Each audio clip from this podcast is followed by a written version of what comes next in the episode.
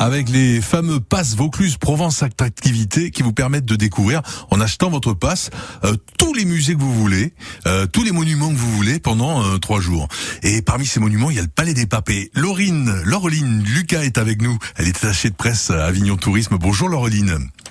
Bonjour Philippe, bonjour à tous. Ça Content de vous avoir. Oui, vous aussi. aussi. Hein ça s'entend, vous avez le sourire, Ouais. c'est super. va Dis-moi, Ouais, ouais, tout va bien. le, le Palais des Papes. Moi, je suis toujours étonné. Il y a des Vauclusiens qui l'ont jamais visité. Et, et- Et oui. Et il y a des vacanciers qui vont découvrir ce palais des papes. Alors, il y a toujours des surprises dans ces palais des papes, des- de nouvelles choses à découvrir hein, au fil du temps. Absolument, oui, oui. Alors bon, c'est quand même l'emblème d'Avignon, peut-être même de la Provence. Il faut savoir que ce palais euh, donc est classé quand même patrimoine mondial de l'UNESCO depuis 1995. Il fait 15 000 mètres carrés de plancher, Wow, ouais. ce qui correspond à peu près à quatre cathédrales. Donc c'est le plus grand palais gothique au monde euh, et euh, qui, euh, qui se visite toute l'année, 7 jours sur 7, euh, 365 jours sur par an. Tout Mhm. comme donc l'autre emblème d'Avignon, le pont Saint-Bénézet. J'aurais envie de dire qu'on ne présente plus, mais quand même, voilà, il est, il est, il a la chance, voilà, d'être connu à travers le monde grâce à, à la petite chansonnette que tout le monde connaît. Mais c'est aussi, voilà, Bien exactement, voilà, je, vous l'aurez pour la journée dans la tête. Je crois.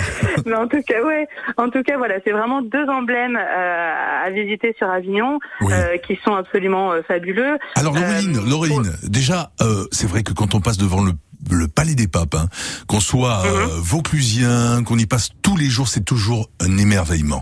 Et depuis Absolument, quelque temps, oui. il y a un jardin un peu spécial au palais des papes qu'il faut absolument découvrir. Tout à fait. Alors en fait, on a eu la chance euh, de pouvoir donc euh, restaurer les jardins pontificaux qui se trouvent donc à l'arrière du Palais des Papes Mhm. et qui font partie donc du parcours de visite.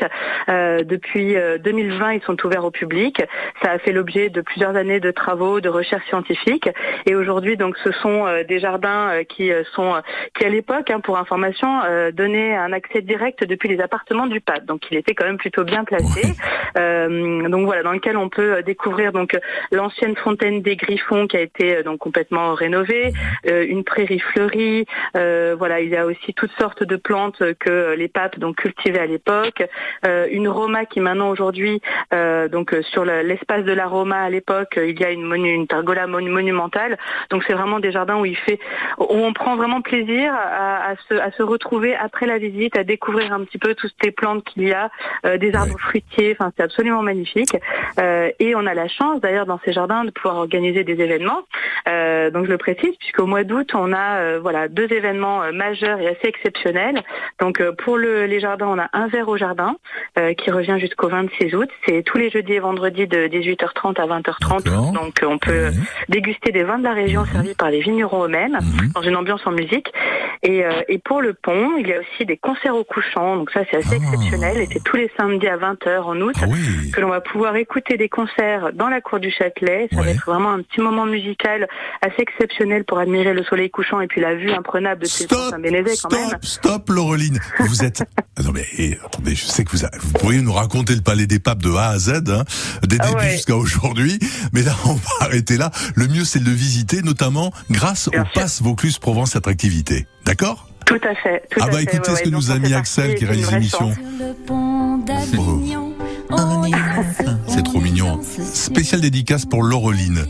Voilà. Merci. Merci d'avoir été avec nous en tout En cas tout ce cas, matin. toutes les informations sont sur le site avignon-tourisme.com, donc n'hésitez pas et, euh, et bienvenue au pont et au palais euh, cet été. Merci beaucoup. Belle journée à vous. Merci été à vous encore, également. À bientôt, merci.